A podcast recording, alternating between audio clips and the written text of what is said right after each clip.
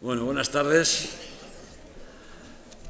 Perdón por el retraso, pero es que algunos compañeros de ustedes, después de la primera clase, pues siempre quieren preguntar cosas y tal, y es difícil sustraerse.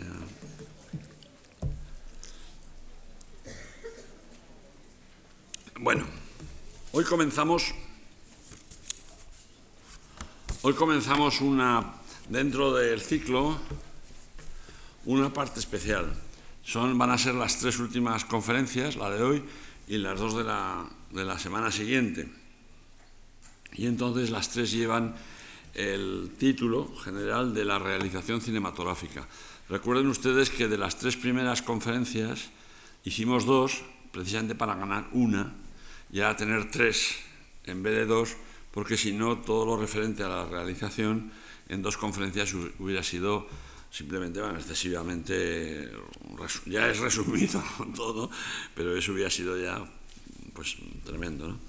Bien, eh, tengo que aclarar también de entrada que no se crean ustedes que aquí se va a dar un curso de realización en el sentido que se daría a, futuros alumnos de, de, dirección, de realización, ¿no? porque la mayor parte de ustedes, espero además, para que no haya tanta competencia, que, la mayor parte de ustedes no pretendan hacer una película o elegirla. Pero sí, este curso se da, como ya he repetido también en varias ocasiones, se da simplemente para informarles, para enseñar, bueno, enseñar, para proponer una nueva manera de ver el cine, de ver el cine un poquito más profesional, aunque por supuesto no tenga como, como objetivo el enseñarles a hacer cine. O sea que la palabra realización hay que tomarla en un sentido limitado ahora tenemos que hablar de cómo se hace una película, pero no con la pretensión de que ustedes aprendan a hacer una película en tres, en tres tardes, que, mm, sino simplemente pues, para que sepan, tengan una idea cultural amplia eh, sobre, esa, sobre ese punto y que además les permita luego, cuando vean una película, pues un poco más que antes, pues estar atentos a cómo está hecha la película o por qué está hecha así o lo que se quiera. Bien. Eh, recuerden aquel rectángulo que dibujamos en la, en la pizarra un día mm, y que, se veía que de qué se componía una imagen. Y la imagen se componía de una parte normalmente mayor de, de, elemento visual y otro de elemento sonoro. En el elemento sonoro pues estaban incluidos los ruidos, que hemos hablado de ellos, estaba, estaba incluida la música, que también se ha hablado de ella, y estaban sobre todo los diálogos, el último día, creo que fue el último día, pues lo dedicamos casi toda la clase, otra clase a hablar de los diálogos.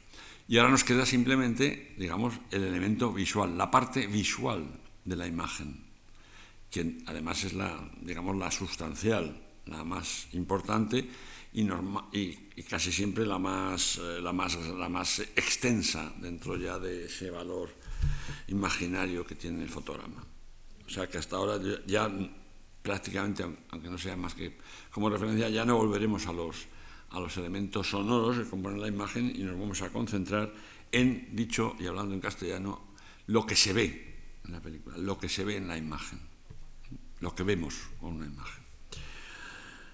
Eh, dejando aparte una cuestión tan importante, pero ya excesivamente técnica, quizá nos refiramos el último día a ella, pero tendrá que ser de pasada, que es cómo es el montaje. O sea, cómo se, cómo se suceden las imágenes en una película, el orden y la duración de esas imágenes, pero esto, insisto, ya es un concepto puramente técnico, o casi puramente técnico, que, bueno, se puede referir, podemos referirnos a ellos, pero tendrá que ser el último día y muy de pasada, ¿no? Eh, fundamentalmente los elementos, los elementos visuales que cuentan en la película, primero es la luz, o sea, la fotografía, segundo son los decorados, y tercero es el vestuario de la película. Empezamos mm, por estos tres apartados, mm, luego el segundo día, el próximo martes, nos referiremos a la, interpretación, o sea, a los actores, y el último día nos referiremos a la, al director, al realizador de la película. O sea que de las tres clases, la, primera, la de hoy, de las tres conferencias, es, digamos, a, a elementos muy importantes, porque en cine todo se ve y todo es importante y por lo tanto no, vale clasificar, pero que con relación a la interpretación y con relación a, la dirección, pues son un tanto, un tanto digo, eh, secundarios, aunque por ejemplo, la fotografía pues sea clave y casi la palabra secundario es un tanto irritante. ¿no? Bien, este es, eh, este es el plan de, estos, de, esta, de este apartado al que llamamos la realización cinematográfica. Empezamos por la luz. La luz, que en el fondo es, empezaremos por la fotografía. Em, las películas al principio, tengo que dar esa especie de, de, información cultural, las películas se rodaban en sus primeros en sus primeros años con la luz solar. Nos hemos visto fotografías de los viejos estudios eh, encristalados donde, donde bueno, se rodaba a la luz que entraba por esas cristaleras. Incluso la razón de que hubiera centros de producción cinematográfica, concretamente el de Hollywood, nació porque en California había muchas más horas de luz, de sol, quiero decir, muchos más días de sol que, en Nueva York, sin ir más lejos. ¿no? O sea, que era la luz solar. Eh, muy pronto esa luz se suplantó, se completó, se suplantó por la luz eléctrica. Cuando la luz solar era natural, cuando la luz solar siempre es natural, pues mm, se, aprovechaba, se aprovechaban de ella como se podía. Era una luz más bien plana, mm, era una luz sin, sin que no permitía grandes contrastes, era una luz, digamos, informativa para ver las cosas. En esos estudios, en esas cristaleras, nunca entraba el sol, se procuraba que no entrara el sol, que entrara la claridad del día, pero no el sol, porque el sol inmediatamente tiende, como sabemos, a crear eh, zonas de, luz y de sombra. Y eh, las cámaras y la película de entonces no permitían esos, aparte de que controlar las sombras y las luces de una, de una imagen, pues eso es de las cosas más complicadas y en aquel momento rebasaba las posibilidades técnicas del cine. Bien, cuando aparece la, electricidad, cuando la electricidad aparece en el cine, quiero decir, pues entonces se prescinde de la luz natural, excepto en exteriores, claro, y entonces la, luz se dispone dentro del fotograma a placer o según las necesidades. ¿eh? O sea, con la luz se juega, con la luz se construye, con la luz se, subraya algún aspecto. Y entonces la luz artificial en cine siempre es voluntaria, siempre es voluntaria, siempre es así por alguna razón particular. Eh, la, gran eh, escuela de la luz cinematográfica crece o nace en Centro Europa. Es, los, grandes operadores americanos aprendieron de los grandes operadores europeos que emigraron allí. O sea que países como Alemania o como Austria o como Suiza o como eh, Checoslovaquia eran países donde la fotografía tenía un gran desarrollo, quizá también Francia, y, aquellos operadores eh, conformaron la forma, perdón por la redundancia, eh, luminosa de la, de, la, película, del cine. En España tuvimos una, una circunstancia muy curiosa, ya dentro del cine sonoro, y es que cuando llegó Hitler al poder, pues en el año 33 y 34 eh, muchos, muchos directores, esos casi apenas vinieron a España, pero directores de fotografía sí, o sea, fotógrafos o como queramos llamarlos, pues sí vinieron a España. Y algunos estuvieron poco, hicieron alguna película y otros se quedaron aquí. Y entonces las películas españolas, que eran en cierto sentido pues películas bastante primitivas y bastante temáticamente, argumentalmente y de varios aspectos eran deficientes en general, en general. Mm, pero desde un punto de vista fotográfico siempre estaban muy bien, o había muchas que estaban muy bien, y entonces se quedaban una generación de directores de fotografía como Nick Gerner, como, como Goldberger, como Scape, que realmente pues las películas españolas visualmente eran tan buenas como podían ser las, las alemanas o las francesas o las de cualquier otro país. Otra cosa era lo que ocurría allá dentro de la imagen. Incluso hubo un director de fotografía que solo hizo una película, que era María de la O, que era Eugenio Suftan.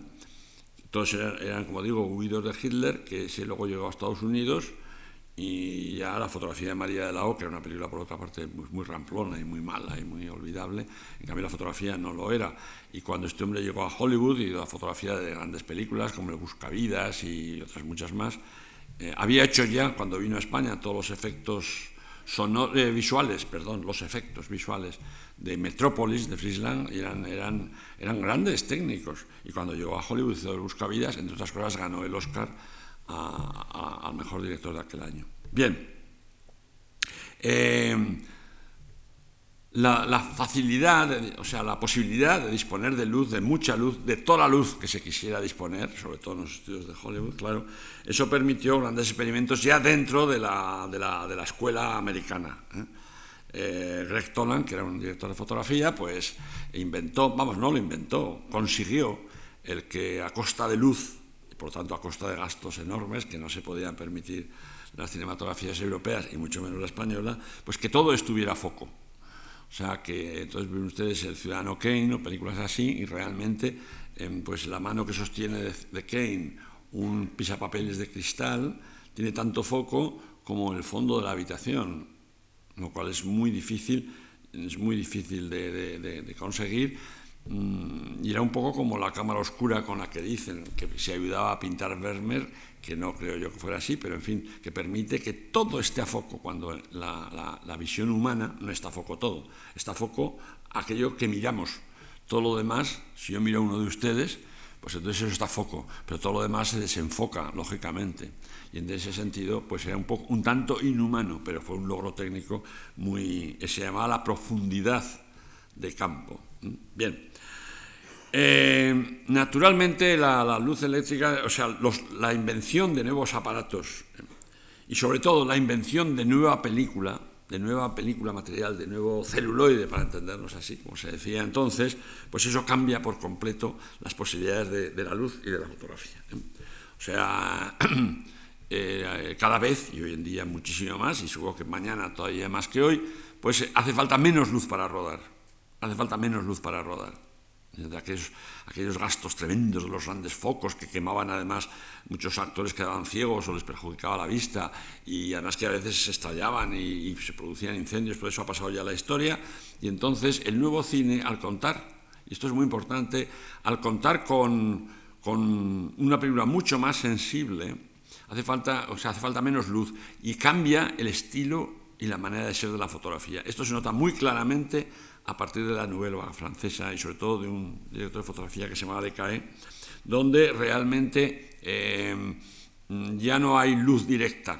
O sea, esos viejos operadores alemanes, de los que hemos citado algunos, que construían con la luz, que daban el volumen a los personajes con la luz, pero que la luz salía en cada plano de donde, de donde le, le convenía al director de fotografía, claro. O sea, que había una ventana y y había momentos en los que la luz la tenían los actores de frente y no detrás, a pesar de que había una, una, ventana por donde se suponía que entraba la luz, porque la luz se manejaba a, nuestro, a nuestra conveniencia. ¿no?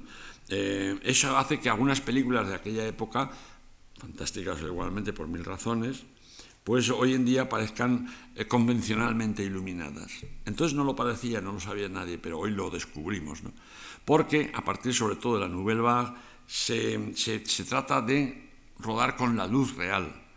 ¿eh? Y si la luz viene de una ventana, pues todo lo que venga, todo que esté al lado de la ventana y, cara a la ventana tendrá luz, y lo que esté a, espaldas de la ventana, pues no tendrá, no tendrá luz, o tendrá mucha menos, porque, o sea, la luz se, mm, se, se mantiene, se mantienen, se obedecen hasta cierto punto los puntos de luz. La luz es natural, es lógica, es real dentro de las películas independientemente de que luego una película sea de ciencia ficción o musical y entonces la luz no sea real. Tradicionalmente, y esto les va a parecer un poco machista, pero es muy comprensible, tradicionalmente siempre se ha hecho una excepción. Los directores de fotografía y alguno español, admirables, pues eh, de la Nouvelle se resistían, pero siempre ha habido una tradición por la cual venga, venga de donde venga la luz, la mujer la mujer, vamos, la, estrella de la película, las mujeres jóvenes de la película, pues tienen que aparecer guapas.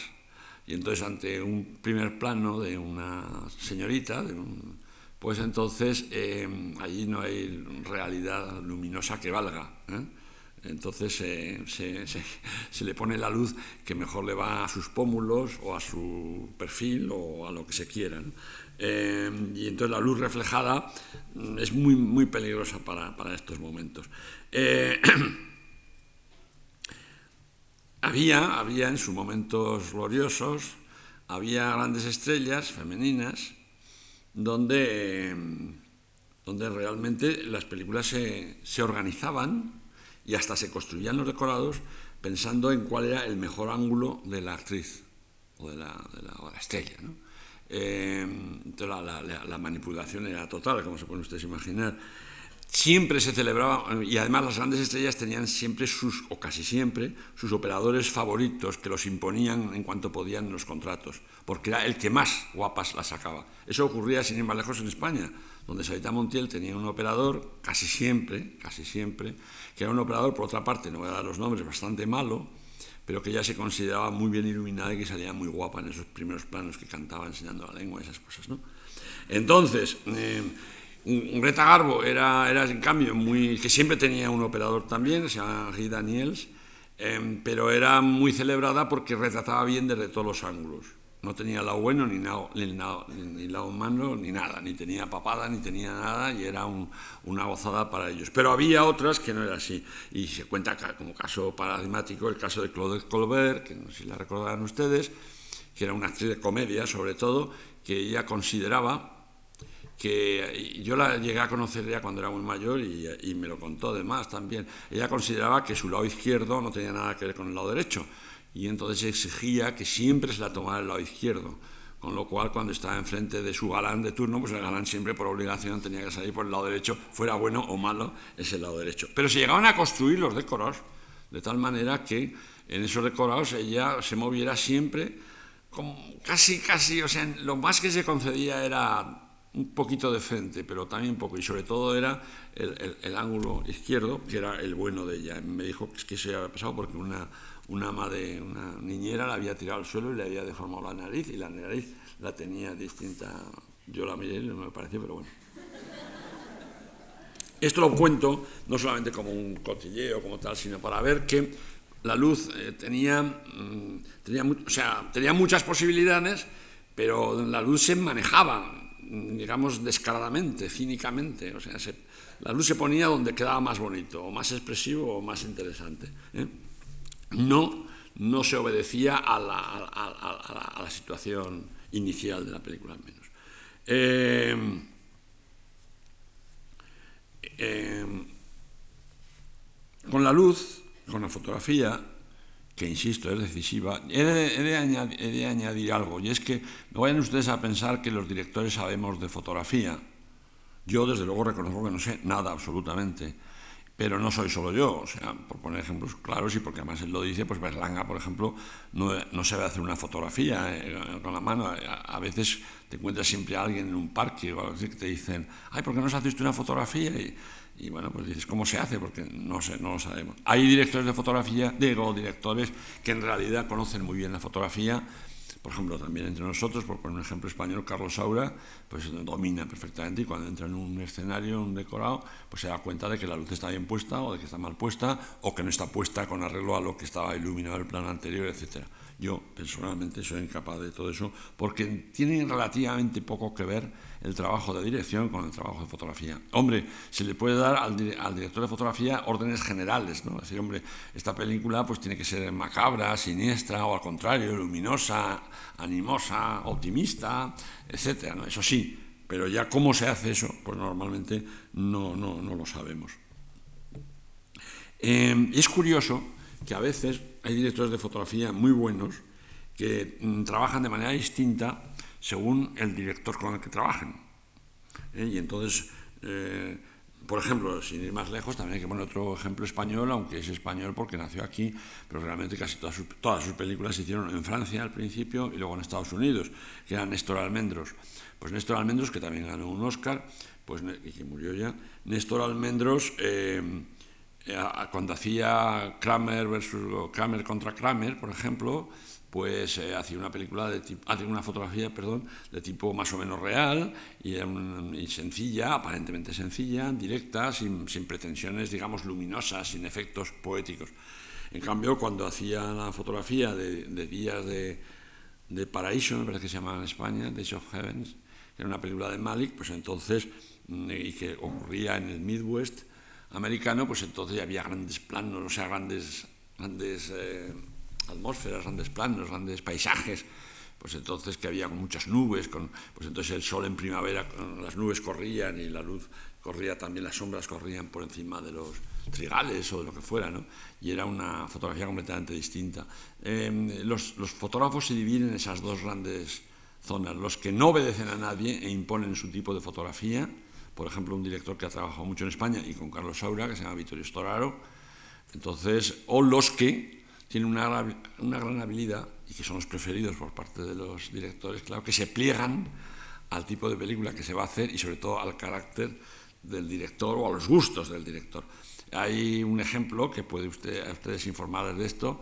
Em, eh, había un director de fotografía mexicano fantástico que se llama Gabriel Figueroa, mm, pero era demasiado fantástico en el sentido de que mm, pues era bellísimo todo, ¿no? las nubes, las ruinas, los cactus, todo era. Y, eso particularmente a Buñuel le ponía, le ponía frenético, porque mm, en Estados Unidos, es decir, también, y también en México, pero no en Europa, los segundos, esto tengo que decirlo para que ustedes cuando lean algo sepan a qué se refieren. Los directores de fotografía son los directores de fotografía y lo que entre nosotros llamamos operadores son los segundos. En realidad serían los segundos operadores, o los cámaras, les decimos, los cámaras, que son los que llevan la cámara. En Estados Unidos y en México, eh, en América, en definitiva, pues eh, con mucha frecuencia los cámaras el director de fotografía es el operador, me he expresado mal. El segundo operador es el cámara. Bueno, los cámaras hacen el encuadre. Y entonces el director mira por la, cámara y le parece bien o le parece mal, o dice un poquito más, déjale un poquito más de aire por arriba, o córtamelo un poco más por aquí, o no dejes que se vea esta casa que no me gusta, o lo que se quiera. ¿no? Pero normalmente, fundamentalmente, los encuadres los hacen los operadores, eh, los, los cámaras que decimos nosotros. Entonces, ¿eso qué ocurre? Que a veces películas que no tienen nada que ver unas con otras, ni por el tema, ni por el director, ni por nada, tengan un parentesco en común las imágenes, y es porque las ha hecho el mismo cámara, ¿no? Bien, pues Buñuel eh, también le hacían los encuadres, el cámara, por lo menos en sus principios mexicanos, eh, el cámara de turno. Y entonces, pues cuando miraba por la cámara, pues claro, se llevaba a veces sorpresas porque no le gustaba ese tipo de fotografía relamida y esa composición relamida también. Y Gabriel Figueroa, este director de fotografía que he citado, pues entonces él hacía los dos, los dos trabajos, o sea, ponía la luz, que por eso era director de fotografía, y llevaba la cámara.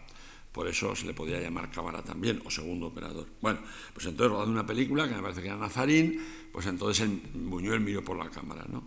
y vio pues un encuadre muy bonito, con unas nubes, con unas ruinas coloniales, con unos cactus en primer término, un camino polvoriento porque se acercaban pues los campesinos, lo que fuera, ¿no?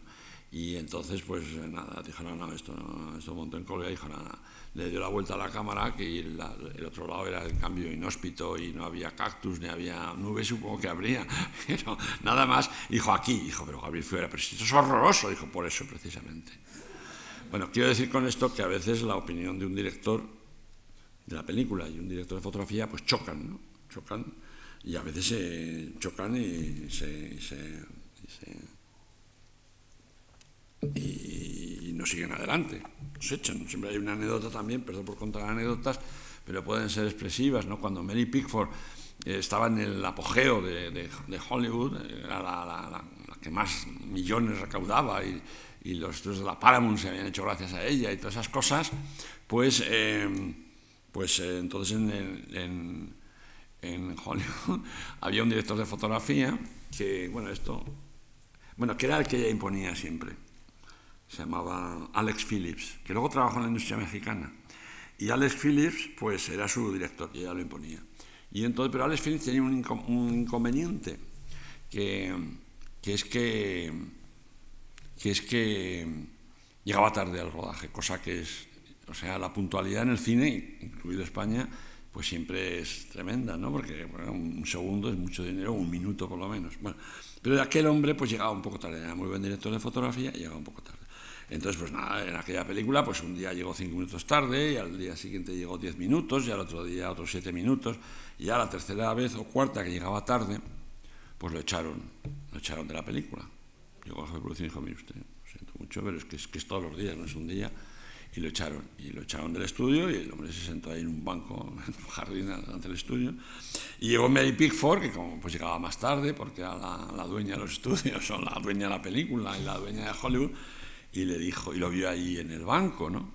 Y dijo, pero, ¿pero qué haces aquí? Y dijo, pues que me han echado. ¿Pero cómo que te han echado?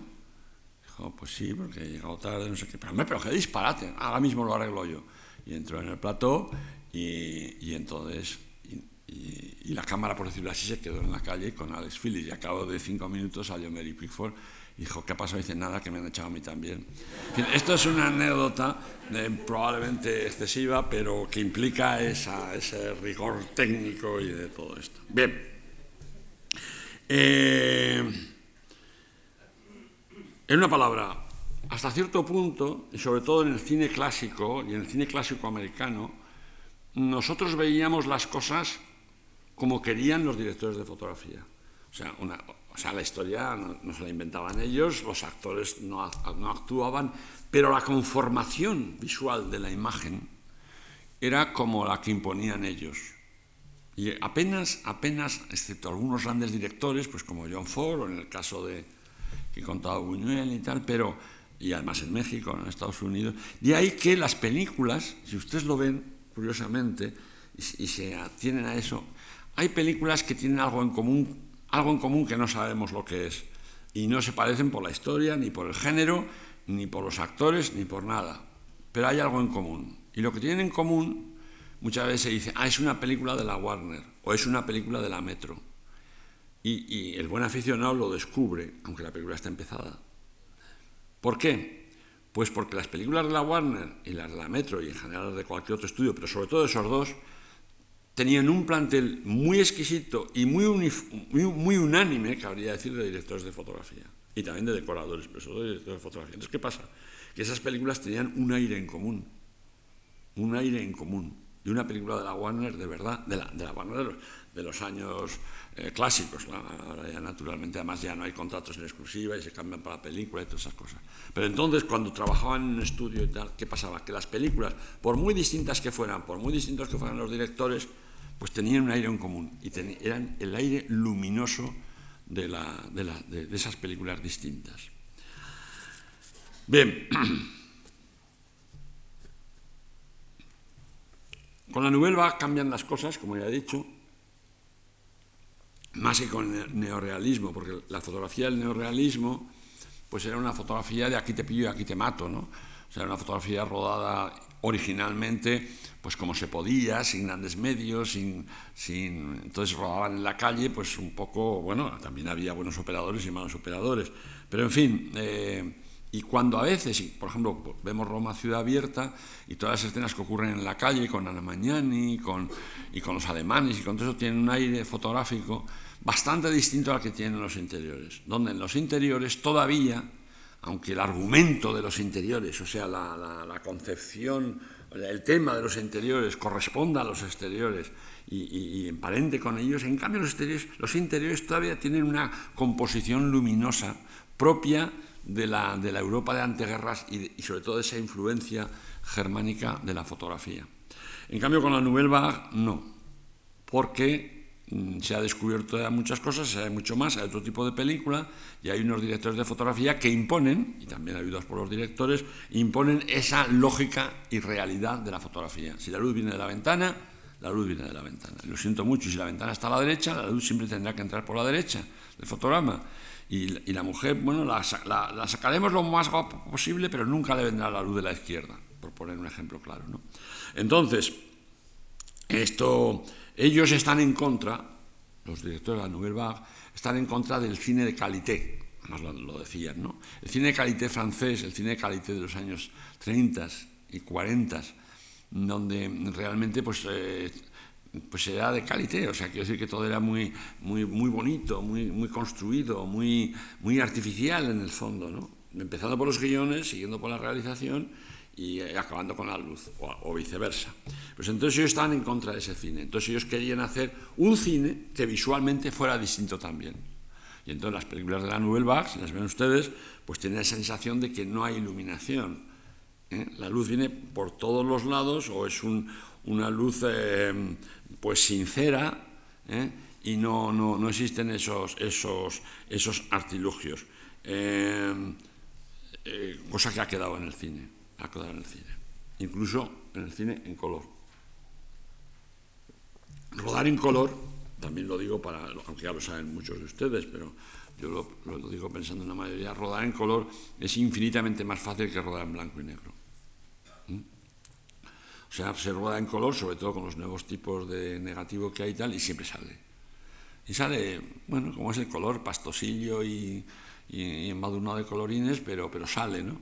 Pero en cambio, eh, para rodar en blanco y negro, pues hacía falta unos conocimientos mucho más complicados, aparte de que entonces también pues las emulsiones del, material virgen de la película virgen eran distintas y tal, pero quiero decir que eh, hoy en día es mucho más, mucho más fácil rodar para que salga. Otra cosa es para que salga mejor, ¿no? Y, y, sobre todo se ha perdido la tradición de rodar en blanco y negro. Cuando se quiere rodar por alguna razón, por ejemplo en España, cuando José Luis García hizo una película que se llama You Are the One, y alguna película, que de repente, pues Toro Sentado, me acuerdo aquella película de, de Scorsese, que era de boxeadores, pues se recurre a un director de fotografía, pero hay que buscar bastante, porque no, no suelen manejar bien el blanco y negro como lo manejaban entonces. O sea, la facilidad ha matado de alguna manera el.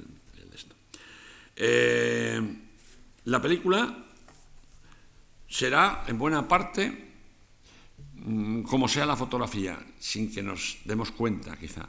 Quiero decir que la película tiene que obedecer argumentalmente a un género, si es que pertenece a género o a una, o a una personalidad no, no, fácilmente clasificable por parte del director, y la fotografía tiene que corresponder. O sea, una película del oeste tiene que tener su fotografía peculiar y particular. O sea, la fotografía, antes de que, en el caso del oeste es muy claro y es un ejemplo muy, muy malo en ese sentido, por el momento que vemos una diligencia o un, o un señor vestido con un sombrero tejano, pues ya sabemos que es una película del oeste. ¿no?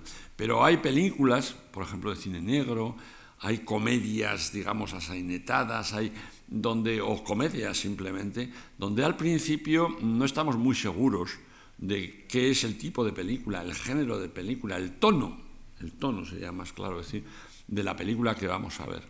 Y entonces la fotografía ayuda a entonar la película ipso facto. Insisto, el género del oeste es mal ejemplo, puesto que, pues, que sea muy argumentalmente muy diferenciable. Pero otras películas no son tan diferenciables, otros géneros no son tan, tan caricaturizables. Y entonces la luz de una película sitúa al espectador también, mucho más de lo que él cree, mucho más de lo que él cree o de lo que él pueda pensar. La luz, eh, aparte de que hay, momentos de misterio, de atracción, de poesía, que la luz, pues solamente la luz nos puede servir quizá con el apoyo de la música, pero la luz ya es la que más nos va a servir, la que más, el mejor aderezo que tiene una imagen es la luz, y es además la definitiva. Tengo que decir también para terminar este apartado, que siguiendo, siguiendo mi opinión en, tantos aspectos con relación al cine, a mí las, las películas que tienen una fotografía maravillosa tampoco me gustan demasiado. Porque así como digo siempre que al cine no se debía escuchar la música, aunque se oiga, y porque se oiga, pues entendamos o sigamos mejor la historia, pues igual ocurre con la luz, ¿no? cuando sales de una película y la gente dice, ¡joder, qué fotografía tiene esta película! Pues eh, seguramente es verdad, en sentido técnico, desde luego, y además porque han rodado en sitios muy bonitos, o con nubes, o con montañas, o con ríos, o yo qué sé, lo que sea, ¿no? Pero, mm, y en concreto, por seguir con el mismo ejemplo de días de, de, de, cielo, de paraíso, no sé cómo se llama en España, pues eh, esas películas que son como hojas de calendario, ¿no? Del calendario de la casa Kodak. Febrero, qué bonito, nieve, no sé qué. Marzo, mira, que, y este, y cada, cada, cada mes tiene una fotografía realmente fantástica a mí eso en el cine me, sobra un poco, porque no es mejor fotografía la que más se ve, es la que mejor sirve, como siempre, la historia, ¿no? la que mejor describe los lugares, los ambientes, los personajes. Esa es la fotografía útil y buena. Y casi siempre, o con mucha frecuencia, cuando la gente sale diciendo qué fotografía tiene esta película, pues realmente es que la fotografía les ha distraído de la película, como les pasaba con la música. ¿no? Porque una película que esté perfectamente eh, fotografiada, pues no te enteras de eso En algún momento, pues también, ¿no? Pero no como para salir arrebatado simplemente por los contraluces o por las de esto. Bueno, de todos los aspectos visuales que no se refieren a los actores ni al director, evidentemente la fotografía es, o la luz, es el más importante. Es el, tercero, el tercero de la historia, o sea, el, director, el guion y la luz. Y a veces la luz ayuda a resolver situaciones y cosas que el guion no las resuelve. Y en cambio la luz pues sí lo permite. O sea que es eh, una condición sine qua non, se vea o no se vea, se note o no se note. Y al revés, naturalmente, una luz equivocada pues puede perjudicar a una película pues porque la, descentra, la desentona, la, la, aniquila o la, empalidece, la, vulgariza. Bien. Lo segundo que se ve en un fotograma es el lugar donde ocurren los acontecimientos.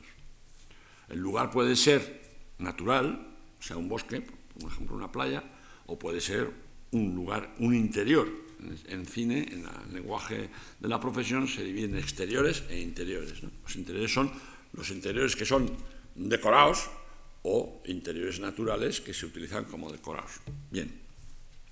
Eh, dije el otro día, me parece, que Freud dice en algún momento que cuando soñamos, y una película es un sueño, desde luego eso no lo dice Freud, eso lo digo yo, pues eh, cuando soñamos, pues soñamos con nosotros mismos o con los demás o con los vecinos o con los enemigos o con alguien que no conocemos, da igual. Y eso varía, pero que el ámbito, sobre todo en interiores, el ámbito donde transcurre el sueño, ese ámbito, él dice que siempre, pues con mucha frecuencia, somos nosotros mismos. A veces en un sueño donde no aparecemos nosotros, donde no nos ocurre nada nosotros, somos, por decirlo así, simples espectadores, en cambio nosotros participamos en el sueño porque proporcionamos al sueño nuestra dimensión interna, moral o lo que se quiera. Bueno, eso eh, ocurre en el cine, desde luego. O sea, quiero decir que, que no es el decorado, o sea, eh, una historia cinematográfica, el lugar donde ocurre esa historia cinematográfica es no, es somos nosotros mismos, es la película. En una palabra, los decorados de la película, los lugares donde ocurre la película, pues eh, reflejarán mejor la condición, la naturaleza, el, género de la película dentro de la película que, eh, que casi casi que lo que ocurre en ella. O sea, los decorados hablan mucho más y, le hablan además intuitivamente al espectador, indirectamente, sin que él reflexione sobre ello. Entonces, una película real, una película de peso, aunque no sea realista, tiene que encontrar su ámbito idóneo. Ese ámbito, a su vez, se construye de dos formas aunque sea decorado natural y si es decorado de estudio, pues por más razón todavía. ¿no? Se construye de dos maneras. Se construye con el decorado en sí mismo y con la luz. O sea, que el concepto de luz recurrimos a la luz para, para mejorar, para expresivizar, para, para disimular, para poetizar, para lo que se quiera el decorado real. Eso es tan así que cualquier director les puede decir que Mm, bueno, uno ha inventado su historia y cuando inventa la historia, sobre todo si es el guionista, pero también cuando está preparando la película, aunque tú no la hayas escrito, la visualizas la película. La visualizas y bueno, te haces una idea plástica de cómo va a ser la película. Y pues tres o cuatro días antes o la semana anterior, si la película está bien organizada, cosa que no suele ocurrir, pero en fin, vas a ver los decorados que han hecho o las localizaciones que han hecho son los decorados naturales, ¿no? Y entonces pues ves y o los eliges y dices, mira, vamos a ver esta casa, ¿cuál te gusta más? ¿Esta casa, este portal o esta otra o, otra que hay en la calle Alcalá? No sé qué, y tú ves los tres y entonces pues dices, yo creo que el de la calle Alcalá pues es el mejor porque no sé qué, sí, bueno, pues nada, se elige ese. Eh, o simplemente pues vas a ver los decorados que han construido, que te han enseñado antes los bocetos y las maquetas y todo esto, y ya se, se rueda muy poco en decorados, desgraciadamente, porque yo pienso que es lo, mejor, sobre todo para determinadas películas, pero en fin, es otra historia. Entonces, em, te haces tu idea, ya no la idea a partir del guion que has leído, sino simplemente te das tu idea con relación a lo que ya has visto, a ese boceto que has visto o a ese decorado que te han hecho visitar. Dices, ah, pues muy bien, pues está muy bien, sí, sí, está, esta galería, está, muy bien, me gusta mucho. Y luego llegas al rodaje y ponen las luces. Y ya pues si estás en otro sitio preparando otra cosa o tal, te dicen, bueno, venga, que la luz ya está preparada, ya está lista. Y entonces tú entras y se te caen mal los pies, porque con la luz ha cambiado el decorado ha cambiado el decoro. Se le ha quitado el sabor que pudiera tener y que coincidía más o menos con tus intereses, se ha cambiado. Y además no hay momento, para el cine no, todo hay que ir, como dicen los americanos, ya es la edad, o sea, a toda velocidad, ¿no? Pues, eh, pues entonces no, pues claro, te quedas perdido, ¿no? Porque dices, bueno, es que esto, esto yo no me lo imaginaba así, le dices a tu ayudante o a quien sea, y dices, oye, pues viniste aquí, lo viste ayer. Y, además viste los, los, los, bocetos, o sea, que no vengas aquí ahora esto, esto lo has visto y ahora no te gusta. Y es por la luz. Puede darse, vamos, puede, ser por más razones, pero fundamentalmente es por la luz, porque le han puesto una luz que tergiversa o incluso contradice el sentido de lo que va a ocurrir allí, de la historia, del enfoque que le damos no ya a la película, que también, pero sobre todo en aquel momento particular, en esa escena o en esa secuencia, lo que sea. Fijaos si es importante la luz aplicada ya. Pero claro, los decorados entonces, pues no serían nada sin la luz, curiosamente.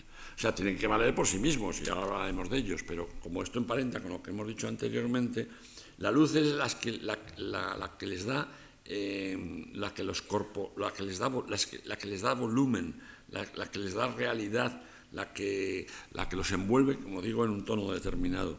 Eh, quiero hacer, anotar aquí, al principio en el cine mudo, en el primer cine mudo de todos, los decorados no, tenían volumen, eran pintados. Incluso se llamaba a los grandes escenógrafos del teatro, de la ópera, de, en Barcelona pues a los del liceo, en, en, París a los de la ópera francesa, y entonces ellos que pintaban esos fondos donde, ante los cuales los actores se, se movían y tal. Pero en fin, dejando esa etapa totalmente eh, prehistórica, pero los decorados ya se construyeron con volúmenes. Hay que decir, dicho sea de paso, que quizá la primera película, o una de las primeras películas en la que los decorados fueron corpóreos, era una película española, que debe ser como del año 1908, así que la protagonista era Margarita Sirgu, y que se rodó en Barcelona. Y entonces, quizá no por primera vez, porque siempre hay alguien que se te adelanta en todo, pero de luego fue de las primeras veces que se hicieron decorados mm, con volumen. Cuando luego ya en los años 40 y como consecuencia del exilio un, director de fotografía español eh, se fue a Argentina, exilado, y también fue a Argentina un, decorador que se llamaba Gori Muñoz, pues eh, entonces eh, el cine argentino cambió de aspecto por completo. O sea, de ser un cine francamente primitivo y francamente, pues, en fin, malo, pues eh, en aquellas primeras películas argentinas sonoras, de los años 40 y 50, fallaban quizá por muchas razones, por los actores, por la historia, como las españolas o como, como la de cualquier otro sitio. Pero en cambio, eh, a partir de aquel binomio, un iluminador que se llamaba José María Beltrán y un, y un constructor de corados que se llamaba Gori Muñoz, se aliaron y entonces con la luz y con la corporalidad cambiaron el aspecto de las películas argentinas. Y uno ve películas argentinas de esos años y entonces pues la película te puede gustar o no te puede gustar, normalmente no te gusta, pero lo que sí se, lo que sí se ve es que aquello tiene una, una factura, una visualización pues inesperada en aquella industria de aquel país en aquel momento. ¿no? Y, era gracias a, los a la combinación de esos dos de esos dos, esa combinación que se ha repetido muchas veces en el cine internacional. ¿eh? O sea, había un, pintor que luego fue arquitecto y luego decorador, llama Alexander Towner, y siempre solía trabajar con, con Michael Kelber o Michael Kelber o con directores de fotografía porque los dos se entendían muy bien y entre los dos, que eso es lo que quería decir, construían el decorado, lo construían. Bien, eh, los decorados eh, hay géneros, hay géneros, eh, en una película es muy difícil alternar decorados con naturales con decorados construidos o de estudio y a su vez con escenarios, con exteriores reales también. Es muy difícil. Incluso ya he citado el caso de Roma Ciudad Abierta, que es una película por otra parte admirable completamente, que siempre cuando van dentro de la casa o de la casa en que se trate la historia o del lugar, siempre no, no, tiene la grandeza ni la, ni la ni la realidad, el verísimo neorrealista que tenía afuera. ¿no? O sea, es muy difícil. Eh, hay géneros, hay géneros que, mm, que, se, que, se, apoyan mejor en un concepto o en otro de la decoración.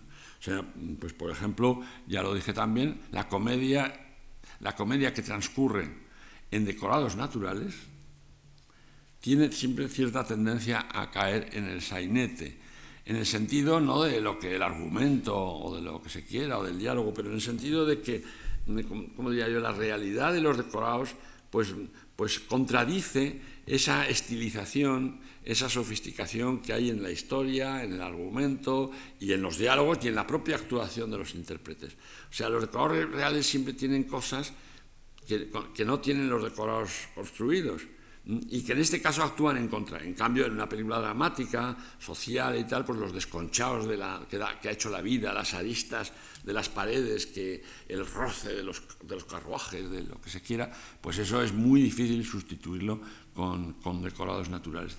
Quiero decir con esto que mm, no es ni bueno ni malo rodar con un criterio o con otro. Lo malo es, primero, alternarlos y, segundo, no saber qué es lo que se puede, qué es, qué, es lo que se puede, o sea, qué es lo que mejor conviene a una película. Aparte de razones económicas, que ha dicho que por razones económicas ninguna película se rodaría en, estudio, porque es todo mucho más caro hoy en día.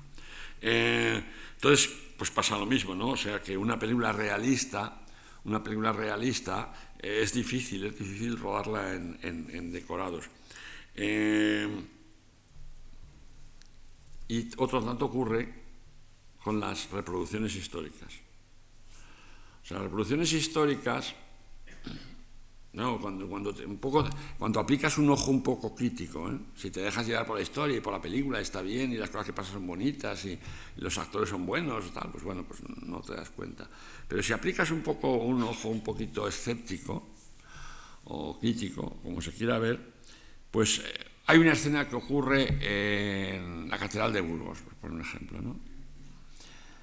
Y claro, la Catedral de Burgos, aparte de que tapen, de que tapen las, lámparas artificiales, o sea, la luz eléctrica o las, o las cosas que el tiempo haya, haya podido añadir que no son, no son de la época, pero aparte de eso, que eso por supuesto se hace y no hay. Pero, pero aparte de eso, ¿qué ocurre? Pues que en esa catedral, o en ese Salón del Trono o lo que se quiera, ¿no? que es real por los cuatro costados, evidentemente, pues entonces tú pones actores están vestidos de guardarropía, con trajes hechos ahora, con, que más, más bien te recuerdan a una ópera. Yo siempre que veo algunas películas históricas, sobre todo las españolas antiguas, digo, es que van vestidos de Rigoletto, o sea, no van vestidos de, no sé qué decirlo yo, de la, de la, torre del, trovador, o lo que sea el trovador, ¿no?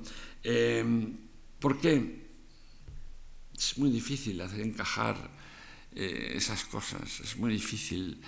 Eh, luego además piensas, pero bueno, la Catedral de Burgos, vamos a suponer que ahora está llena de churretes y de humedades, vamos a suponer que no, es un ataque a la Catedral de Burgos, pero claro, eh, dices, bueno, pues entonces, y lo han hecho algunos directores, no, no, como mi, película ocurre en 1410, por ejemplo, pues entonces la Catedral de Burgos, en 1380, pues la Catedral de Burgos está nueva, y va a salir nueva en mi película. Y entonces, primero, ya no puedes rodar en la Catedral de Burgos, claro. Pero es que cuando, cuando se ve la Catedral de Burgos reconstruida en un estudio con criterios de que parezca nueva, pues entonces dices, dices, esto se nota que es un decorado. No es que se note que es un decorado, sino que nosotros llevamos impresa la idea de lo viejo con los churretes, con la humedad, con el... Pero claro, cuando las, las catedrales se construían eran blancas impolutas y perfectas. Eso es lo que pasó con París, es otro ejemplo de cosas, cuando París hace, pues, no sé, 30 años, pues el general de Gaulle quiso recuperar la grandeur de, Francia, o sobre todo de París, pues entonces todos podemos recordar que entonces eh, lavó, lavó Notre Dame y los inválidos y, en fin, y la Magdalena y todos los edificios emblemáticos de París. ¿no? Y claro, entonces descubrimos, dejando aparte el caso de la Notre Dame, pero sobre todo en los otros casos descubrimos que aquellos monumentos en el fondo eran muy feos. Porque, porque claro, cuando aparecían pues, eh, los inválidos, todo blanco, blanco, blanco, o, la falsedad suma de la Magdalena, que es un templo griego, como sabemos, y lo veíamos que parecía de escayola, pues entonces aquello, en, aquel, en el fondo real de París, con, la humedad, con el humo, con los churretes, con todos esos edificios, tenían una magnificencia y tenían una fascinación. Cuando aparecían blancos, pulidos y, requete pintados, incluso en Notre Dame, pues entonces eh, eran feos, porque claro, casi ningún edificio, o sea, la Madalena no es el Partenón.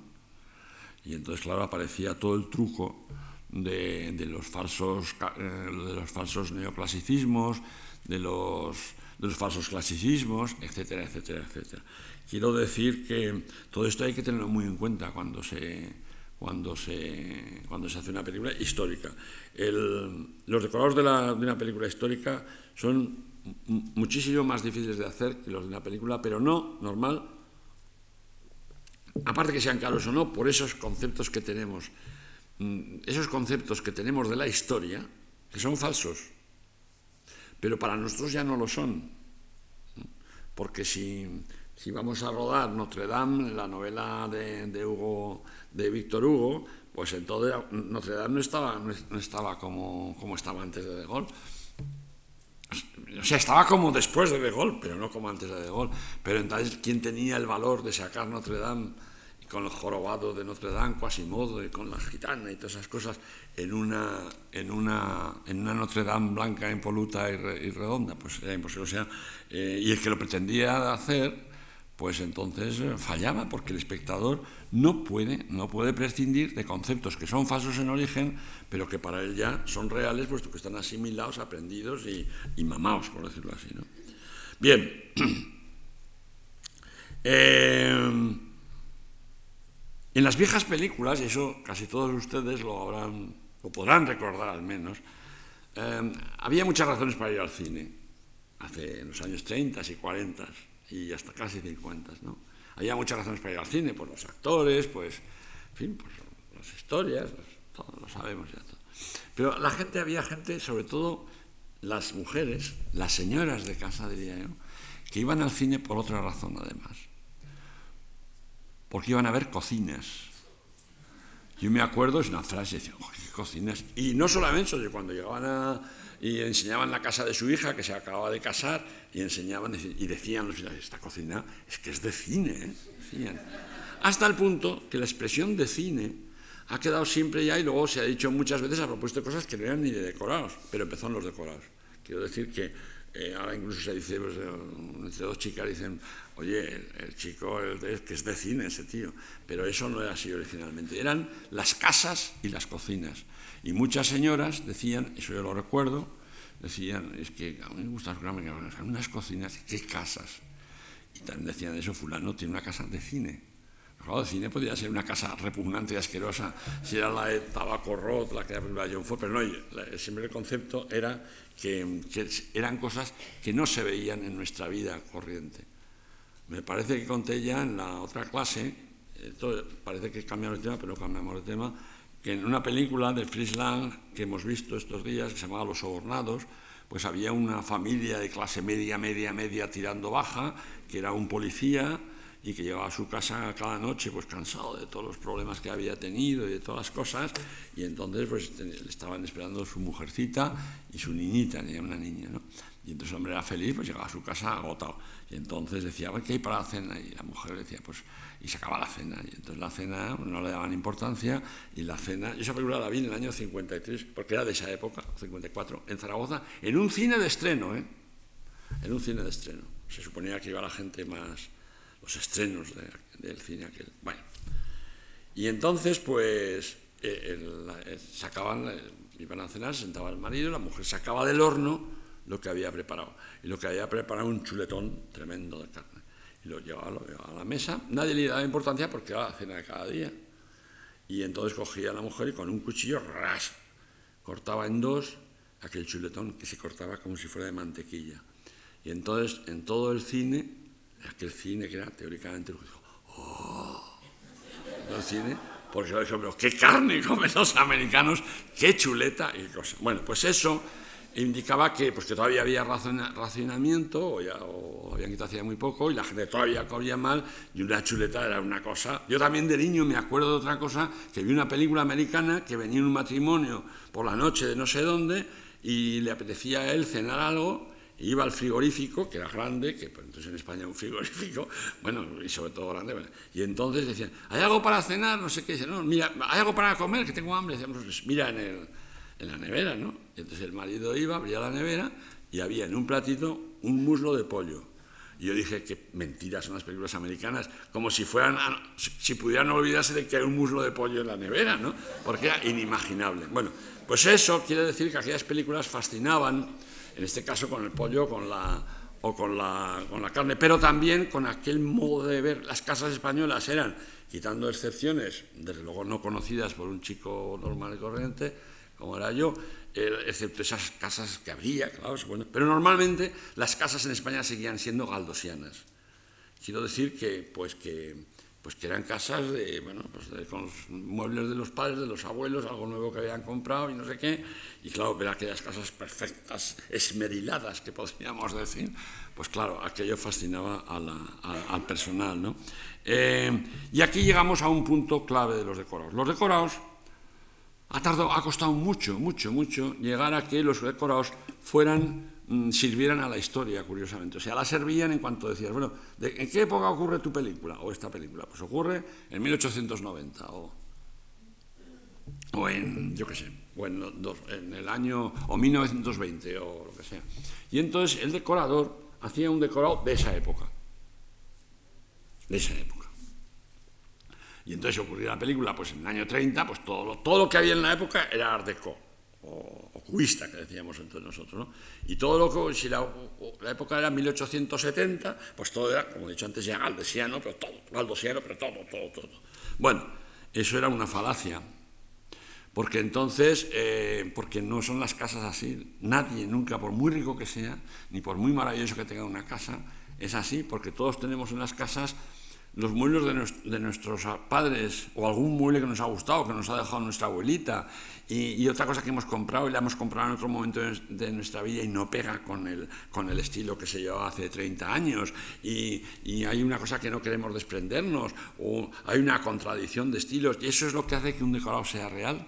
No esa unanimidad, digamos, de época, inflexible, que parece que es, que es como un figurín de muebles la casa, ¿no? O sea, eh, no es verdad las casas están llenas de contradicciones, de, cambios de gusto, de cosas heredadas, de cosas compradas, de cosas regaladas, etcétera, etcétera. Pero ¿y este jarrón cómo tenéis aquí? No, no digas eso, que es que se lo regaló la abuela a fulano y no quiere prescindir de ese jarrón bajo ningún concepto. Entonces todo el mundo se calla y sigue ahí el jarrón. ¿no? Esa es la realidad de los lugares. ¿Eh? de los lugares donde ocurre nuestra historia, si nuestra historia es real. Si nuestra historia no es real, pues entonces sí, puede ser, pues bueno, vemos las películas de Ginger Rogers y Fred Astaire, que como eran los años 30 y había un decorador en la Paramount que era eh, Paul Les Barnes, no sé cómo se llamaba, que, claro, hacía unos decorados exquisitos, todos art deco, todos bailaban en pistas que eran todas de espejo, y había una película, yo creo que era Sombrero Copa, no sé cuál era, una de aquellas, donde toda Venecia era así, curiosamente. O sea que los muelles eran blancos de Venecia, los edificios estaban perfectos, ahí no había churretes ni nada, y hasta los gondoleros que pasaban por allá, pues también iban con eso. Entonces, pero era una película musical, y entonces se acepta todo, naturalmente. Si no hubiera sido musical, pues claro, no, no hubiera podido ser. Quiero decir con esto que el concepto de realidad en el decorado ha costado bastante más de lo que pudiéramos creer, incluso en nuestros días, incluso en nuestro país. A veces dices, eh, ¿y este despacho? bueno, es que claro, pues aquí lo pone el guion, es 1800 o 1900. Bueno, pero es que no es posible, es que, es que en 1900 a lo mejor todavía O sea, es como, o sea, todavía había un decalaje. La vida, la moda está siempre decalada con la, con la vida. Quiero decir que, que hay una chica muy moderna que se viste a la última, como también se decía antes, todavía se sigue diciendo. Bueno, pues esa chica que se viste a la última es la que se viste a la última y por eso llama la atención. Todas las demás chicas o todas las demás personas, su madre, su abuela, todos van vestidos, no a la última, sino a la de ayer o la de anteayer. Quiero decir con esto que esa unanimidad, esa, es decir, esta, esta película tiene 1900, es 1900 y todo lo que salga será Art pues eso es una falacia. Esa falacia no tendría más importancia si no, si no, si no contribuyera a despegarnos de la historia. Cuando entramos en una casa, y no miramos la casa, la vemos pero no la miramos, esa es buena señal porque encontramos que todo aquello, nuestro instinto, es real. Y entonces no merece la pena fijarse en eso. Aunque han hecho al principio, que no se debe hacer, pero en fin, aunque han hecho al principio el director un plano general para enseñar el decorado, si ese decorado es habitual y, lo asumimos como real y como lógico y como tal, pues entonces no, ni nos impresiona, aunque, aunque sea útil para la historia, por supuesto, ni nos impresiona ni, ni en cambio, si nos, si nos impresiona y vamos mirando las esquinitas, los veladores, las cortinas, no sé qué, malísima señal para la historia, porque eso no debe, no debe ocurrir en una película. Entonces, una palabra, el envejecimiento, el envejecimiento la naturalidad, la, el uso, la, eso que luego hablaremos también de cómo, cuando hablemos de los actores el próximo día, hablaremos de cómo los actores usan el decorado porque los actores tienen que usar el decorado, tienen que deambular por el decorado, tienen que sentarse en los sillones y lo tienen que hacer con, si son las personas de esa casa que llevan viviendo toda su vida, no se moverán como, como normalmente se mueven los actores, que se mueven con, cuidado para no tirar un velador o para no sé qué, y eso se nota en la película, porque son huéspedes de su propia casa según la historia. Bien, entonces, eh,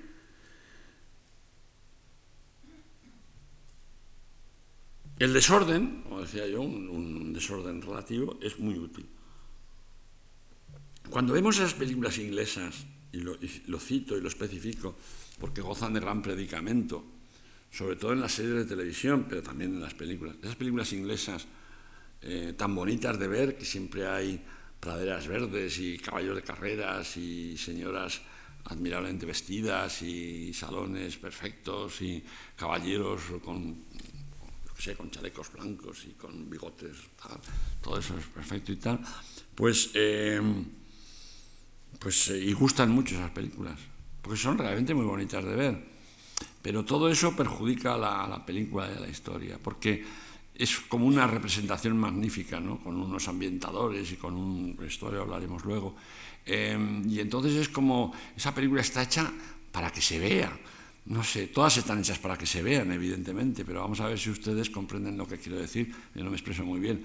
O sea, una cosa es hacer una película que, por lo tanto, por definición está hecha para que se vea, y otra cosa es, no sé, eso es como esas personas que se visten para los demás más que para sí mismos, ¿no? Entonces hay películas que realmente eh, quieren arrancar del, espectador ese comentario y decir, oh, qué casa, oh, qué traje, no sé cómo son las películas inglesas, qué bonito, qué castillo, has visto qué escalera. Pues eh, sí, está muy bien, pero a veces eso perjudica la historia. O sea, eh, esa parafernalia, aunque sea acertada, porque si está mal hecho, ya no digamos, ¿no? Pues eso eh, no, no, sé, no es bueno para, contar una historia en tonos de sinceridad y de, drama, ¿no? en una película así, pues eso, pues Oscar Wilde puede perfectamente tener cabida, pero, pero ya una película de Henry James o de o pues no tiene, no tiene, o sea, le perjudica a la película, ¿no? O sea, Lawrence, pues la historia de Lawrence que suele ocurrir en los años 20 o finales de los 10 y todas esas cosas, en el momento en que es demasiado de ver, es demasiado bonita de ver, pues entonces eh, eh, no nos emociona tanto la historia, no la seguimos bien sobran, sobra, sobra belleza. Ahora, si es My Fair Lady y es un musical, entonces fantástico, ¿no? Evidentemente. Bien, he de decir, de paso, que cuando se suele hablar, y eso no se les hace justicia, cuando se suele hablar de los Oscars que han ganado directores españoles, se dice que es un primer español que ganó un Oscar, pues no, no, no es cierto, porque El, primer, el primer Oscar que ganó un español fue un técnico, curiosamente, y lo ganó por inventar una, que no se acuerda nadie de eso ya, por inventar una plataforma mm, que se llama el Dynalens, que es cosa ya hoy en día ya está superado porque hay muchos sistemas, pero entonces era una especie de equilibrador ¿eh? Eh, automático. Entonces tú ponías la cámara encima de un avión o de un helicóptero o simplemente en un sitio donde se moviera mucho y automáticamente la cámara se balanceaba, se equilibraba y no se notaban los, los, los altos del coche. Ese señor ganó un Oscar. Digo, sí, ganó un Oscar, un Oscar técnico. No. Pero el segundo, que ganó dos además, era un decorado español que se llama Gil Parrondo. Bien es verdad que lo ganó por películas americanas. ¿no? O sea, Patton era una y otra era Nicolás y Alexandra. Entonces, pero eran, eran españoles, bueno, y siguen trabajando aquí y son, y son profesores aquí en la escuela y todo eso, y, y ganó un Oscar de esto. O sea que ha habido en general bastantes buenos decoradores, pese a que en los años 40 y 50 se existía ese criterio, pues eso, de, de, que, las, de que las épocas fueran auténticas, o sea, fueran fueran eh, excesivamente auténticas, no, no fueran auténticas, sino fueran excesivamente eh, veraces con arreglo a la idea que se tiene de aquel momento. Bueno, lo segundo que se ve en la película, bueno, aparte de la luz, lo segundo que se ve de los elementos que se ponen en la película es el vestuario. El vestuario ocurre, pues, tres cuartas partes de lo, de lo, de lo, de lo que se ha hecho con los decorados, con una salvedad importante. En el cine, en la, pantalla, en la imagen cinematográfica, se supone, salen unos personajes. Y esos personajes se supone que se han vestido ellos mismos. Se han vestido ellos mismos con arreglo a su carácter, con arreglo a su condición social, con arreglo a su buen gusto, con arreglo a sus fantasías, con arreglo a su orgullo, a su vanidad, o con, bueno, con arreglo a lo que se quiera. Pero se han vestido ellos mismos. Entonces, los personajes eh, nos los creemos más si, no advertimos, si no advertimos, o sea, o sea, si no advertimos la mano del autor del vestuario. Quiero decir con eso que, eh, así como hablábamos antes de las, de las casas, pues también se puede hablar de los trajes. Sobre todo eso ocurría mucho en teatro. En teatro hace los años, primeros años del, siglo pasado, pues había mucha gente que iba al teatro eh, más que interesar por las historias o, por, el autor incluso, pues realmente iban a ver a fulanita, sobre todo a fulanita, también a Menganito, pero a fulanita que iba muy bien vestida. Dicen, yo voy a ver a las obras de Irene López Heredia porque es que viste. claro, pues había una señora, pues claro, pues también eh, absurda, precisamente por lo bien vestida que iba, ¿no? el caballero, Mariano Esquerino, con sus condecoraciones y sus fracs impecables. Eso era en teatro, pero en cine también pasaba lo mismo. O sea, a la gente le gustaba ver que, que los personajes, que los actores iban bien vestidos, sobre todo naturalmente las mujeres. Y entonces, y se decían, pues en esta película fulanita de tal, saca unos vestidos maravillosos. Bueno, eh, eso hoy en día no se puede aceptar. Sigue ocurriendo, pero ya no se puede hablar con rigor ni con seriedad de eso. O sea, no te puedes parar en una proyección, en una imagen a decir, eh, fulanita, qué bien vestida va, más que quizá muy... Pero por lo menos no te puedes regodear, porque se supone que es una señora elegante, rica y exigente y que una mujer objeto o lo que se quiera, ¿no? Y entonces, pues sí, y dices, ah, pues es verdad, sí, sí, va con arreglo a como es, sí, sí, muy bien, pues ya está. Pero no vas a, a, no sé, a copiar la que iban antes las señoras al cine, a copiar los trajes de fulanita menganita. Los personajes tienen que dar la sensación de que son ellos los que se han vestido.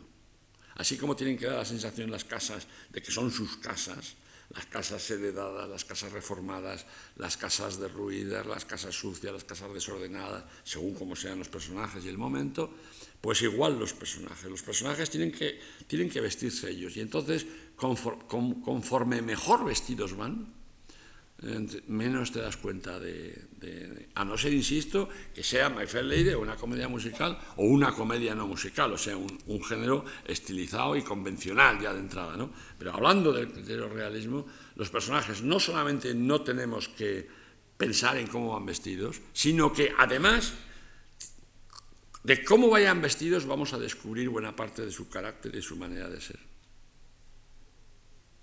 Si una, actriz se cree que va a pasar por personaje de mujer orgullosa, simplemente porque haga un gesto de orgullo, normalmente ese gesto será pues exagerado, convencional y desde luego antipático, pero eso es otra cuestión. ¿no?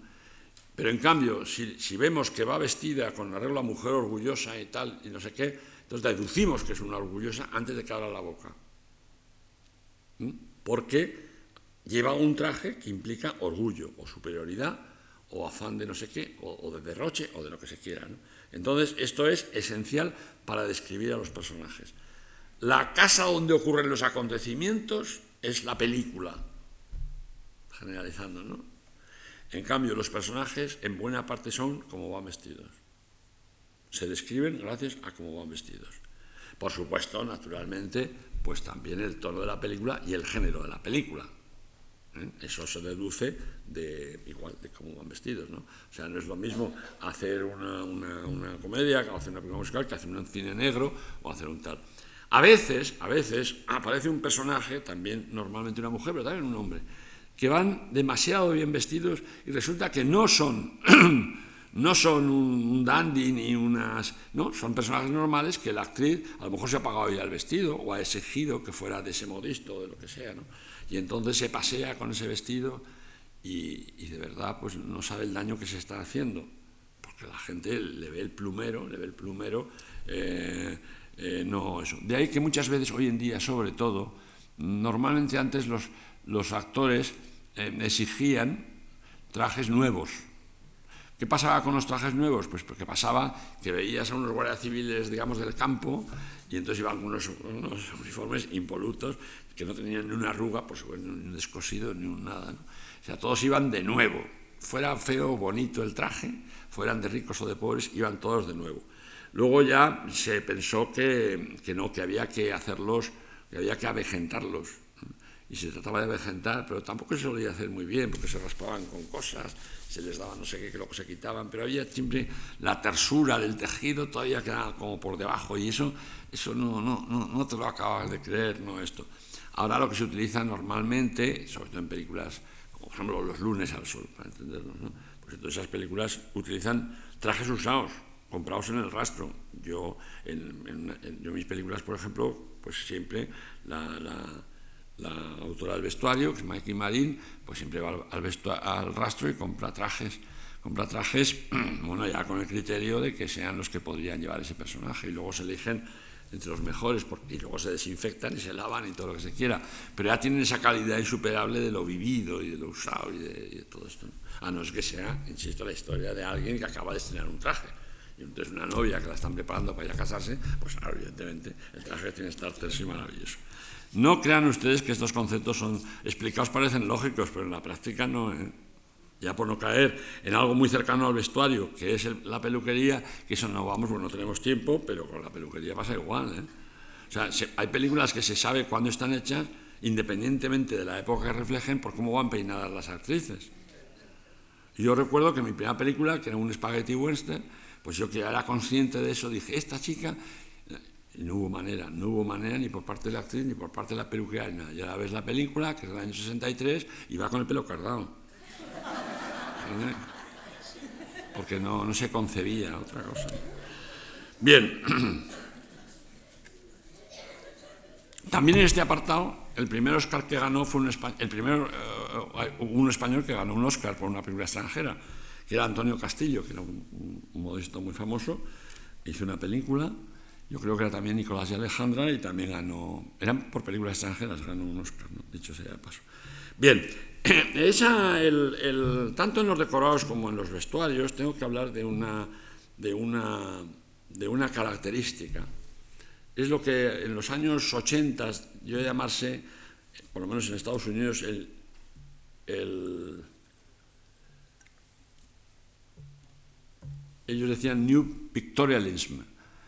O sea, eh, era el utilizar, el utilizar otras épocas, otras épocas en cuanto a los trajes, en cuanto a los, en cuanto a los decorados, por supuesto, y a la composición de las figuras, que estaban inspiradas en cuadros famosos. Pero no como cuando se hacía bastantes años antes que salía Locura de Amor, la película de Juan de Orduña, y otras americanas o extranjeras. Y desde un momento determinado los personajes se quedaban quietos, más o menos, y entonces era eh, el cuadro de famoso de Pradilla, me parece que es, de doña Juana velando el cadáver de su, de su esposo, ¿no? O se quedaban quietos los caballos y todos, y eran los reyes católicos conquistando Granada o recibiendo las llaves de Granada, etc. No en ese sentido, sino que eh, o sea, se utiliza para, para que creamos más otra época, pues entonces se, utiliza la pintura sobre todo y se, se repiten trajes y, vestuarios y decorados, por supuesto, que forman parte de esto y que además están puestos como en determinados ejemplos más o menos anónimos, más o menos recordables. Y entonces, es decir, bueno, la ambientación histórica de esta película la he conseguido gracias a, a cuadros y a vestuarios y a tal de una manera un tanto particular. Esto, eh, aquí encaja lo que hemos dicho antes de los ejemplos de la televisión inglesa, de upstairs y downstairs, que para la televisión estaban muy bien, dicho sea paso, pero ya cuando cuentan la vida de, de, de Eliot o ahora la de Virginia Woolf, yo no la he visto, pues ya es un poco más complicado. Bueno, naturalmente, eh, en el cine hace unos años hubo un eslogan que ustedes conocen, que era la arruga también es bella, o la arruga es bella, no sé cómo se decía en la moda, creo que era Adlib de, de Ibiza. ¿no? Bueno, en el cine, eh, siempre en términos realistas, la arruga siempre es bella. O sea, nada es más bonito en una película que una señora de alto copete se levante del sillón y su traje de seda tenga arrugas por haberse sentado. Eso que en el rodaje de la película estereotipada lleva inmediatamente la de vestuario, o la ayudanta, o la peluquera, o no sé qué. No, no, no, no, que hay que plancharlo otra vez, que se notan las arrugas. Eso no se dan cuenta de que cuando esa persona se levanta, pues entonces esas arrugas que le ha hecho la seda, pues eso añade una, realidad y una verosimilitud y una categoría a la... Estoy poniendo un ejemplo concreto y pequeñito, pero ustedes lo pueden ampliar todo lo que quieran. ¿eh? O sea que las imperfecciones, las incongruencias históricas, las contradicciones, eso, tanto en el aspecto de decorados como en el aspecto de vestuario, enriquecen una película, la enriquecen.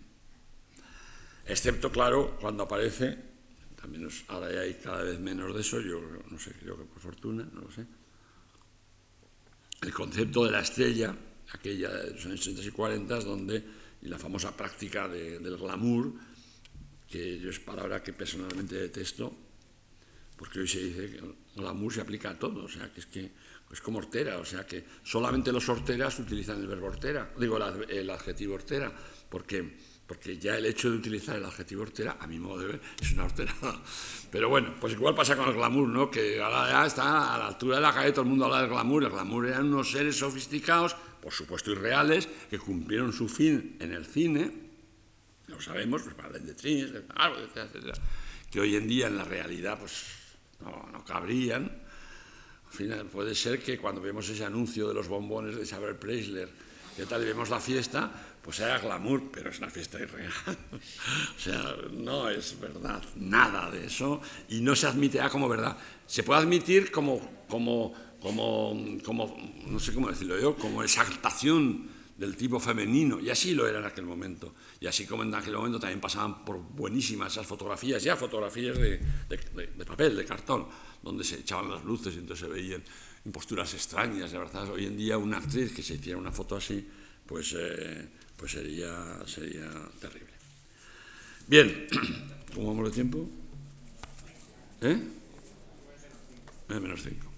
Bueno, quiero decir con esto, y los dos días que quedan hablaremos, mañana vamos el martes de la interpretación y el último día hablaremos, daremos algunas ideas de la realización, o sea, de la dirección de una película.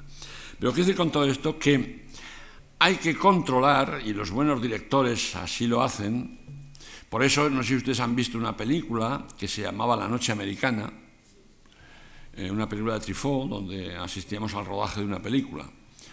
Bueno, la noche americana, dicho sea de paso, pues es una, es una expresión, consecuencia del cine americano, por el cual antes cuando no se rodaban, ahora la detestan los operadores. Yo, porque entonces los, exteriores nocturnos pues no se rodaban con luz artificial. ¿Por qué? Pues porque iluminar el campo es muy caro y además no caben las focos porque se ven, etc. ¿no? Entonces lo que se hacía era rodar con unos filtros eh, a pleno sol. Y si había sol, tenía que haber sol, al, poner ese filtro quedaba luz de luna. Falsa, convencional, porque siempre, siempre era luna llena en aquellas películas cuando salían de esto. Pero bueno, pero bonita de ver, clara de ver. Hoy en día los operadores se niegan a eso normalmente y dicen, no, no, si hay que iluminar... Eh, el campo no hay quien ilumine, o sea, que no se ve el campo y se acabó. Y si hay que iluminar unos términos cercanos a la cámara, donde están los personajes, pues se iluminan. Pero se iluminan con criterio de, farola o con criterio de foco o de, calle o de lo que se quiera, ¿no? De luz que entra por una ventana que está abierta y, y da a la calle, pero no se ilumina como tal. Eh, con lo cual a veces pues, es demasiado oscuro todo, pero bueno, pero es comprensible también. Bien, pues eso, en aquella película que se llama La Noche Americana, eh, pues eh, había un, era un director, que era un trasunto de, de, Truffaut, naturalmente, y entonces este director que estaba haciendo aquella película le volvían loco, me acuerdo, porque, pues porque todo el mundo le preguntaba en los, rodajes todo. Oiga, ¿y este jarrón usted cree, qué jarrón prefiere usted, este o este? Y al cabo decían, esta, seda eh, no crujirá demasiado para el sonido, no sé, eh, ¿le podemos poner otra seda o, que no sea de seda alta? Le preguntaban constantemente todo a lo largo de la película. Bueno, eso es verdad.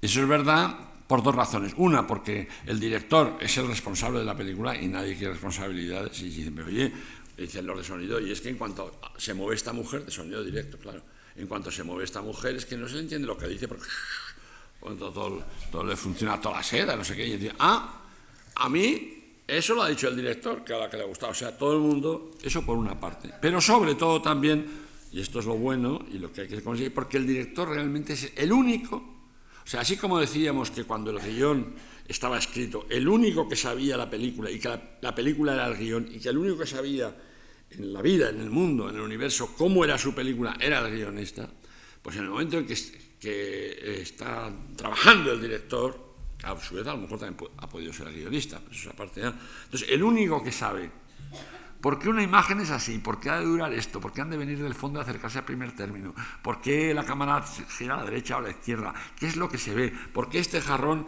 es mejor que el otro, por qué es el director. Entonces, ¿qué quiere decir eso en otros términos? Pues quiere decir que el director tiene que controlar más que nada, fijaros, estoy a punto casi de decir que más que lo que se dice, en fin, no quiero llegar a radicalismos, pero desde luego tiene que controlar todo lo que se ve en la película. No solamente ya con arreglo a criterios de decir esto es lo lógico, esto es de la época, esto es histórico, esto es tal. No, no, no, eso desde luego. Pero aparte de todo eso, la impresión que va a dar el que cuando de repente ha llegado allí y el decorado está iluminado con otro, con otro criterio y entonces tiene, resulta más alegre de lo pensado o más tenebroso, o lo que se quiera, ¿no?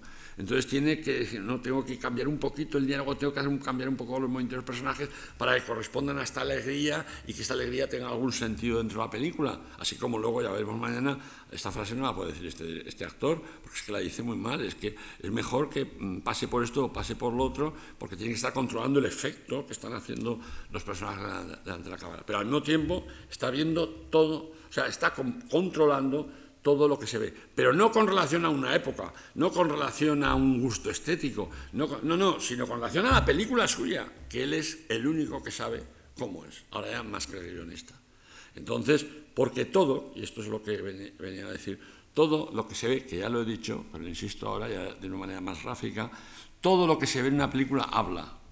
Cuando decimos que una imagen vale por mil palabras, cosa que es verdad, es verdad, eh, el problema de la imagen, que es el, problema de la imagen, pero que también es verdad, es que habla a la vez. Pasa una cosa y en literatura pues vas describiendo las cosas que van pasando, ¿no? Y pasan con arreglo a, a tu descripción. Y el orden de atención del espectador es el orden de lectura. Otra cosa es que ese orden sea bueno o malo y ese escritor sea bueno o malo, es otra historia. Pero en el cine se ilumina la pantalla, se ve una casa, se ve un salón, se ve un, un villorrio, se ve una catedral, se ve lo que sea, y ya de entrada, independientemente de lo que pase o de lo que vaya a pasar, ya nos está hablando aquello. Y en muchas direcciones, y en muchas direcciones, algunas de las cuales seremos conscientes y otras no seremos conscientes. Entonces, ese efecto que va a causar la imagen, que en definitiva no puede controlar casi nadie, pero si hay alguien que lo puede controlar, es el director. Porque dice, no, con esta película ya es momento de que aparezca un momento, un instante de alegría o de no sé qué. En este momento la película tiene a su vez tal cosa, pero con aquellos muebles que me han puesto allí, que no puedo quitar porque tal, pues entonces, o sea, tienes que estar adaptando lo que tienes entre manos y, por supuesto, los actores, como veremos, pero, pero aparte de los actores que aún no hemos llegado, todo lo que, tienes, lo que está allí lo tienes que controlar para que trabaje a favor de la película, para que no repita conceptos. Para que si, por ejemplo, se trata de mostrar que la casa está muy desordenada, pues al principio ha habido un plano general, que ya lo hemos rodado, donde se veía el desorden. Pero luego ya tú, más adelante en la película, no puedes hacer un plano general para que se siga viendo el desorden. Al contrario, ese desorden que, hemos, que ya ha asimilado el espectador como tal, como tal desorden, por la razón que sea, tiene que aparecer fragmentado y como de segundas intenciones porque eso ya, sabe el espectador que es así, ya cuenta con eso. Si tú vuelves a mostrar el desorden, por decirlo así, en primer término, pues entonces eso una vez no pasa nada, porque es un error, pero eso aplicado, como digo siempre, a lo largo de la película, pues hace que la película, la película siga ofreciendo lo mismo a nuestro subconsciente de espectadores, siga ofreciendo lo mismo que hemos ofrecido antes, que redunde ¿eh? que redunde. Y si, la, y si el niño ya no puede decir que tenga usted esta naranja, porque todo el mundo vemos que es una naranja gracias al color, pues igual no puede, si, hay, si se sigue yendo la casa desordenada, será ya como quien no quiere la cosa en otro tipo de encuadre y como de pasada, porque el otro ya será, a partir de ese desorden están pasando otras cosas de aquel desorden que contamos ya al principio de la historia. O sea que, eh, pero como además la película no se rueda en orden cronológico, que eso de eso hablaremos el último día, sino por razones de producción y por mil razones más, no se rueda prácticamente nunca, se rueda en orden cronológico, ¿qué ocurre? Que el director tiene que saber qué es lo que el espectador necesita ver en ese momento, habida cuenta de que ha visto una serie de cosas que aún no las hemos hecho. Y entonces, ¿qué ocurre con eso? Pues que llega el momento y dice, y hay un arco muy bonito que se han inventado, yo qué sé, con una cosa, el decorador, tal. Y entonces mira el decorado por la cámara, si le dejan, porque yo soy partidario de que no miren, pero en fin, siempre hay alguien que mira y dice, bueno, no me jodas, pero, pero, ese, ese, eh, pero, pero si no se ve el arco, que, me costó no sé qué, que encontré en un libro italiano, que no sé qué, que es precioso, es que el arco ya se ha visto antes. No lo hemos rodado, pero en la película ya se ha visto. No puede sacar otra vez el arco en toda su integridad. Entonces, ese control de lo que se está haciendo, no solamente es atento al resultado de lo que se está haciendo, sino a lo que va a venir antes y a lo que va a venir después. Y eso no lo sabe nadie, si lo sabe alguien, más que el director. Y eso hace que ese control de la imagen en todas sus facetas y todos los aspectos sea absolutamente necesario, no para que nos creamos más, no, no solamente para que nos creamos más la historia, sino también, y casi casi yo diría fundamentalmente, para que el espectador no se, se despegue de la historia a costa de nuestros errores. ¿Eh? más salones, más casas, más escaleras, más puertas que se abren, más diálogos que, repiten lo que ya hemos visto. Eso a lo largo de toda la película ah, produce el hastío, del cual no es consciente el espectador, pero el hastío es real, ¿no? Y entonces hace que se despegue de la imagen, de que no se siga la historia. En la historia, en las imágenes de la película, todo lo que pasa tiene que ser nuevo, en algún sentido al menos, aunque ocurra en la, misma, habitación. Todo tiene que ser nuevo. Se enseña algo porque merece la pena enseñarse y porque se necesita para comprender lo que queremos contar. Por tanto, no se puede repetir nada de lo que enseñamos. No se puede repetir desde el mismo ángulo, en la misma extensión y con la misma importancia. ¿eh?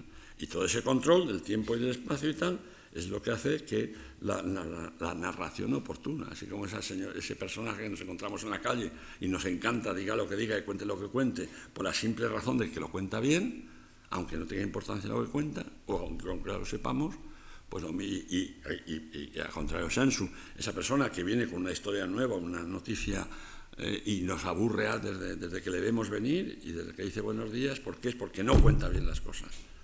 Pues entonces, eh, el control de esa imagen, de los elementos que componen la imagen, los elementos visuales en este caso, es absolutamente fundamental.